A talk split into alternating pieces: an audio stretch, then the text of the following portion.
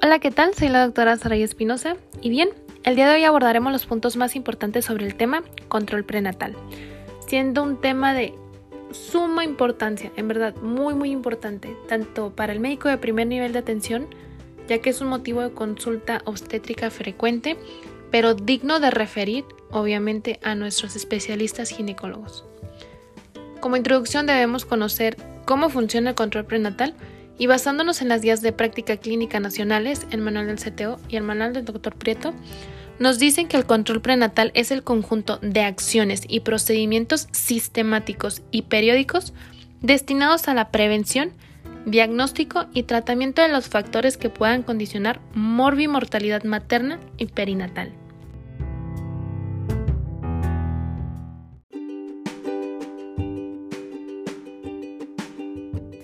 Valoración preconcepcional. Antes de la concepción es el mejor momento para prevenir, asesorar y tratar diversas situaciones y complicaciones que se producen en el embarazo. A continuación se enlistan diversos aspectos que deben de ser abordados en este periodo en el cual la paciente planea su embarazo.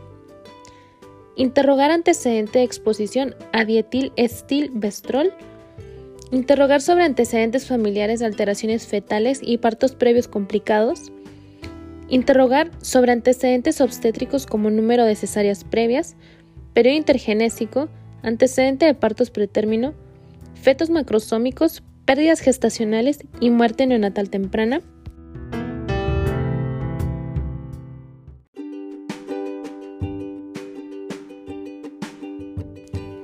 Estado inmunológico por antecedente de exposición a rubiola, varicela, toxoplasmosis, vacunación contra hepatitis B, y pruebas de detección de VIH.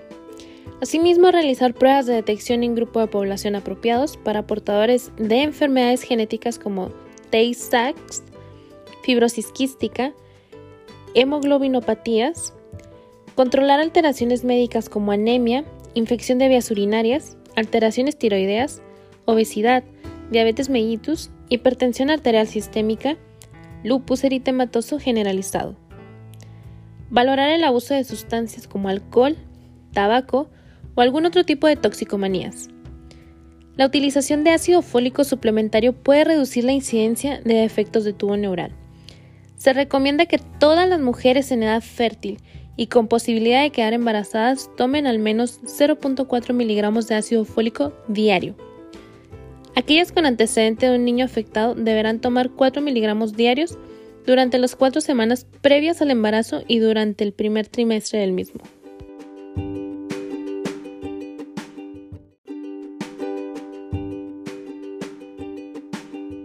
Las mujeres mayores de 35 años de edad poseen un riesgo elevado de presentar un hijo con alteraciones cromosómicas, por lo que se deberá realizar una valoración detallada con interrogatorios sobre antecedentes familiares de síndrome de Down, defectos de tubo neural, hemofilia, hemoglobinopatías y realizar pruebas genéticas correspondientes en caso necesario.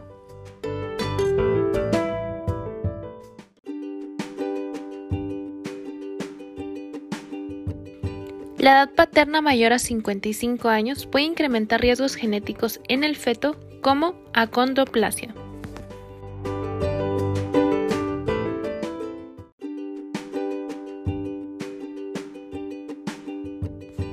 Consulta de primera vez. Una vez corroborado el embarazo por pruebas inmunológicas séricas o urinarias y la ecografía obstétrica, se identificarán los riesgos y antecedentes ya mencionados. Se debe hacer una determinación de la edad gestacional, y aquí se debe interrogar cuándo fue el primer día del sangrado de su última menstruación. Es importante saber si la fecha de última menstruación es segura, esto es si recuerda exactamente el día, y si es confiable ya que esto depende de que si sus ciclos son regulares. Si no recuerda la fecha de última menstruación, nos debemos guiar por medio de ultrasonido. El ultrasonido es ideal para estimar la edad gestacional en el primer trimestre. Para poder decir que un ultrasonido está acorde a la fecha de última regla, deberá haber una diferencia no máxima de una semana durante el primer trimestre, dos semanas en el segundo trimestre y tres semanas en el tercer trimestre. Para calcular la fecha probable de parto se utiliza la siguiente fórmula. La regla de Nigel, que es fecha de última menstruación más un año menos tres meses más menos siete días.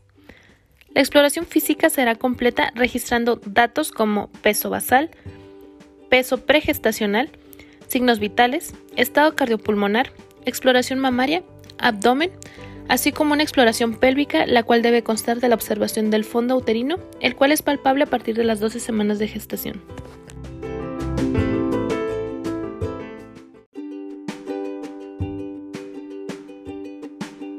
Se realizará una citología cervical, urocultivo y cultivo cérvico-vaginal. Más adelante la valoración cervical deberá ser gentil, detectando posibles anomalías, dolor, longitud cervical, sangrado.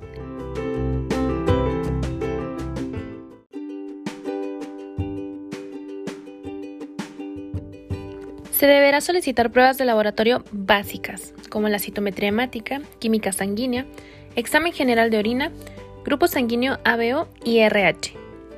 En pacientes con factores de riesgo se podrá solicitar serología para hepatitis B y C, VIH, BDRL, tuberculosis, rubiola, sífilis, toxoplasmosis, cultivos especiales en caso de clamidia, ureaplasma, microplasma, así como estudios pertinentes de laboratorio en caso de alguna condición médica de la paciente.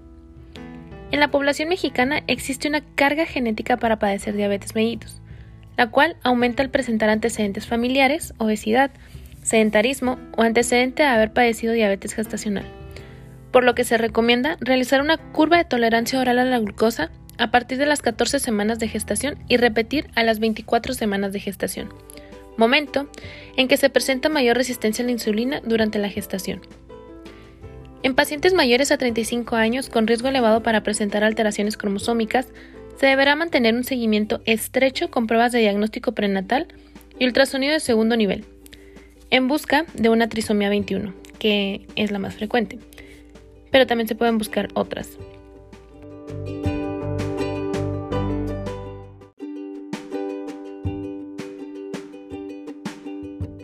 En ciertos casos se complementará con marcadores bioquímicos de primer trimestre, como gonadotropina crónica humana, y proteína placentaria asociada al embarazo. Y en el segundo trimestre con cuádruple marcador para alfa-fetoproteína, gonadotropina coriónica humana, estriol e inhibina así como marcadores ultrasonográficos como la translucencia nucal, hueso nasal y ducto venoso. La Academia Nacional de las Ciencias recomienda que las embarazadas que presentan alto riesgo nutricional como adolescentes, multíparas, fumadoras, toxicómanas, Tomen suplementos de 30 miligramos de hierro y se debe administrar suplemento vitamínico mineral durante todo el embarazo. Sin embargo, en la actualidad se recomienda en todas las pacientes embarazadas dado que en muchas ocasiones se desconoce su situación actual.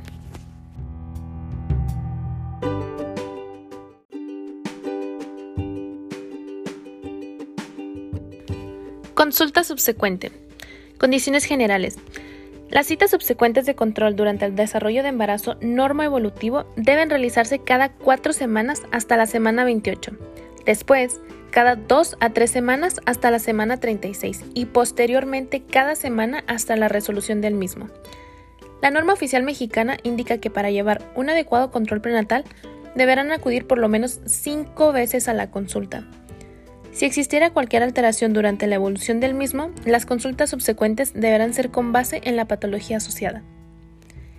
En cada visita de seguimiento se deberá realizar interrogatorios sobre sintomatología genitourinaria, movimientos fetales, actividad uterina, pérdidas transvaginales, síntomas neurovegetativos o datos de encefalopatía hipertensiva.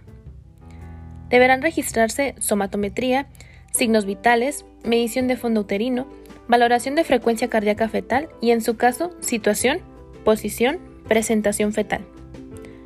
Por lo general, las pacientes refieren percibir movimientos fetales alrededor de las 18 a 22 semanas de gestación.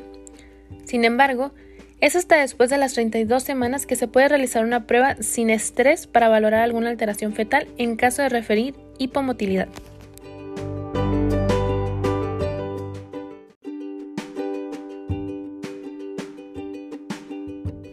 Alrededor de las semanas 28 de gestación, se deberá solicitar de nuevo citometría hemática, anticuerpos irregulares, para valorar isoinmunización en caso de que la madre sea RH negativo.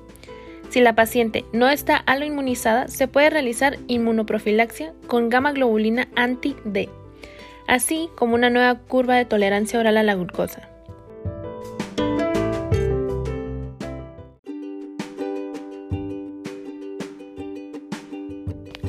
36 semanas de gestación se recomienda solicitar de nuevo citometría hemática y tiempos de coagulación, en caso de que se presentara la resolución del embarazo.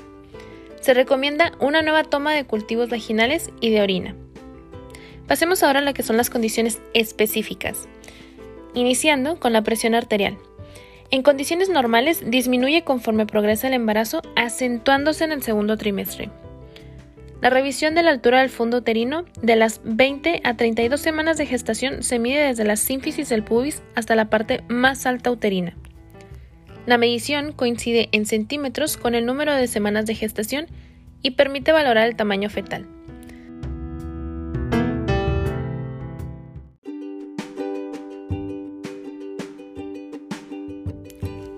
Las 20 semanas de gestación, el fondo uterino está por lo regular al nivel de la cicatriz umbilical. Frecuencia cardíaca fetal. El latido cardíaco puede ser detectable mediante un dispositivo Doppler portátil desde las 10 a 12 semanas de gestación y a las 18 a 20 semanas de gestación con el estetoscopio obstétrico. Edema. Es normal cuando se presentan las extremidades inferiores durante la etapa final del embarazo, debido a la alteración hidrostática de la circulación por el peso uterino. Otros casos deberán ser estudiados a fondo. Incremento ponderal. La ganancia de peso total recomendada en el embarazo es alrededor de 11.34 a 15.88 kilos.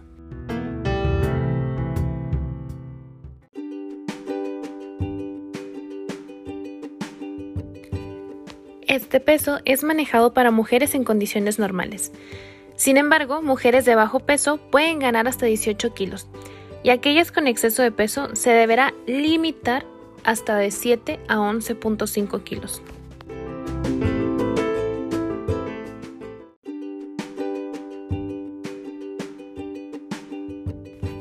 Condiciones variables.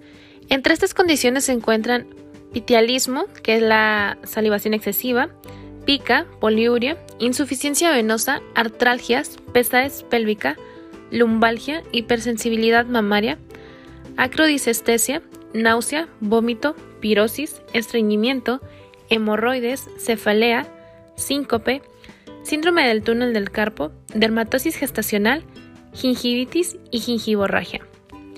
Preparación para el parto. Se deberá explicar clara y concisamente a la paciente, por lo general a las primigestas, los datos de alarma obstétricos, que deberán tener en cuenta en caso de que se presente trabajo de parto o alguna condición que requiere su atención inmediata, las cuales son actividad uterina regular, de 3 a 5 contracciones en 10 minutos, con aumento progresivo de intensidad y duración de las mismas. Salida de líquido transvaginal claro, abundante, descrito como con olor a cloro, así como hemorragia transvaginal roja, rutilante, activa, acompañado o no de dolor abdominal. Hipomotilidad fetal. Lo normal es percibir alrededor de 6 movimientos fetales en un periodo de 2 horas, siempre que la madre mantenga el adecuado aporte glucémico al feto. Datos de encefalopatía hipertensiva, como lo son cefalea, acúfenos, fosfenos, epigastralgia, dolor en hipocondrio derecho, hiperreflexia, pérdida del estado de alerta y convulsiones. Fiebre u otra alteración al curso normal del embarazo.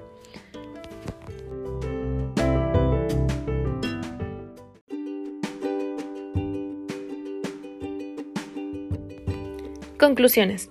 La valoración de una paciente embarazada deberá ser amplia y minuciosa. Es de vital importancia determinar el riesgo de la misma, con la consiguiente eliminación y tratamiento de todos los factores que pudiesen generar una complicación perinatal. Esto se logra mediante la educación sanitaria, consejería preconcepcional, prevención y o control de enfermedades concomitantes, así como la detección oportuna y manejo de complicaciones. Cada embarazo es diferente sin importar cuántos haya tenido previamente, por lo tanto, cada valoración prenatal deberá ser distinta.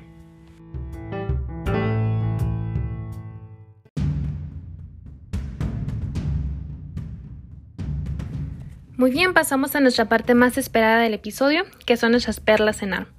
Y aquí me gustaría que hicieras una serie de tablas y de puntos clave para que no se te olvide nada de lo que te voy a comentar. También ten muy en cuenta que la norma oficial mexicana que usamos es la 007. Asocialo con James Bond si tú quieres y con eso en verdad no se te va a olvidar. Muy bien, tenemos que recordar que el tratamiento farmacológico indicado por la guía de práctica clínica es la suplementación con ácido fólico tres meses antes del embarazo y hasta las 13 semanas de gestación. A la vez, la suplementación de hierro en casos selectivos. Aplicación de inmunizaciones, especialmente toxoide tetánico. Se puede administrar silum plántago en caso de estreñimiento persistente a pesar de las modificaciones dietéticas imidazol o clindamicina vaginal en caso de candidiasis vaginal, metronidazol oral en caso de tricomoniasis vaginal y clindamicina vaginal en caso de vaginosis bacteriana.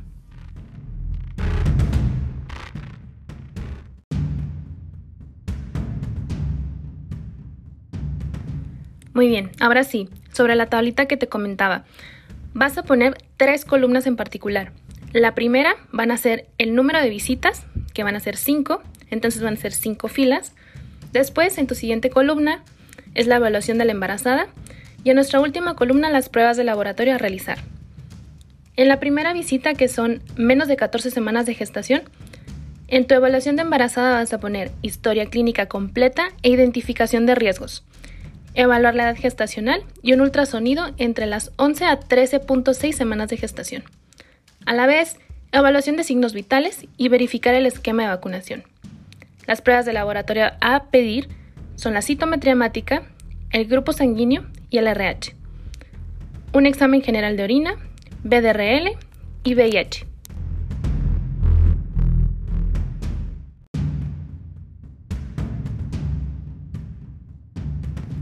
Para tu segunda visita es entre las 14 a 24 semanas de gestación.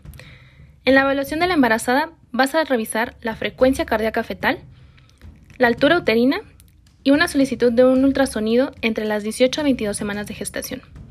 También vas a detectar los movimientos fetales y la evaluación de signos vitales.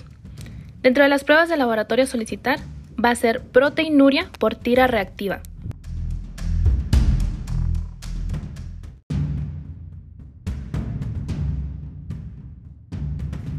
Tercer consulta prenatal, entre las 24 a 28 semanas de gestación. Aquí en la evaluación de la embarazada va a ser la frecuencia cardíaca fetal, altura uterina, aplicar inmunoglobulina anti-D a las 28 semanas de gestación en caso de pacientes RH negativas no sensibilizadas. De igual forma, la revisión de los movimientos fetales y la evaluación de los signos vitales. En las pruebas de laboratorio, proteinuria por tira reactiva citometría hemática y curva de tolerancia a la glucosa.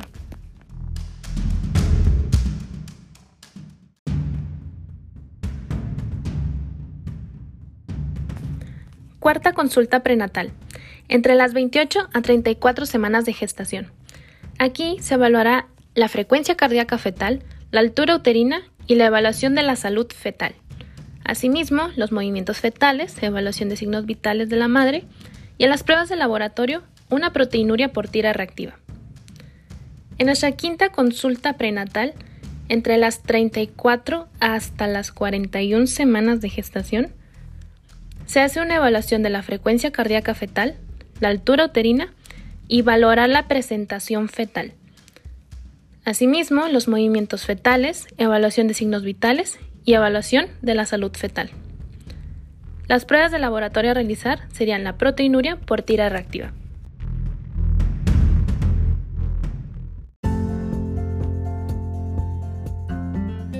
Entonces tenemos que mínimo son 5 consultas prenatales, una consulta con tamizaje, VIH, sífilis y anemia y tres ultrasonidos mínimos. Debemos recordar también que debemos informar a nuestra paciente con educación y consejería sobre los datos de alarma obstétrica para preeclampsia, parto pretérmino, el uso adecuado del cinturón de seguridad, la planificación familiar, preparación del parto y la importancia de la lactancia materna.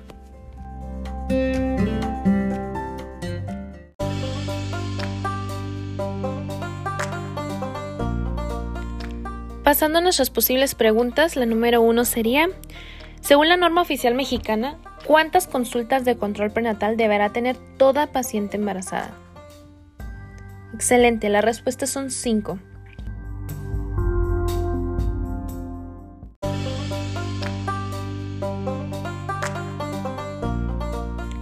¿A qué edad gestacional es audible la frecuencia cardíaca fetal mediante el Doppler portátil y con el estetoscopio obstétrico? La respuesta es entre 10 y 12 semanas de gestación con Doppler portátil y entre las 18 y 20 semanas de gestación con estetoscopio obstétrico. Número 3. ¿Cuál es la dosis de ácido fólico que debe emplear una paciente con antecedente de un feto con defectos de tubo neural? Y son 4 miligramos por día.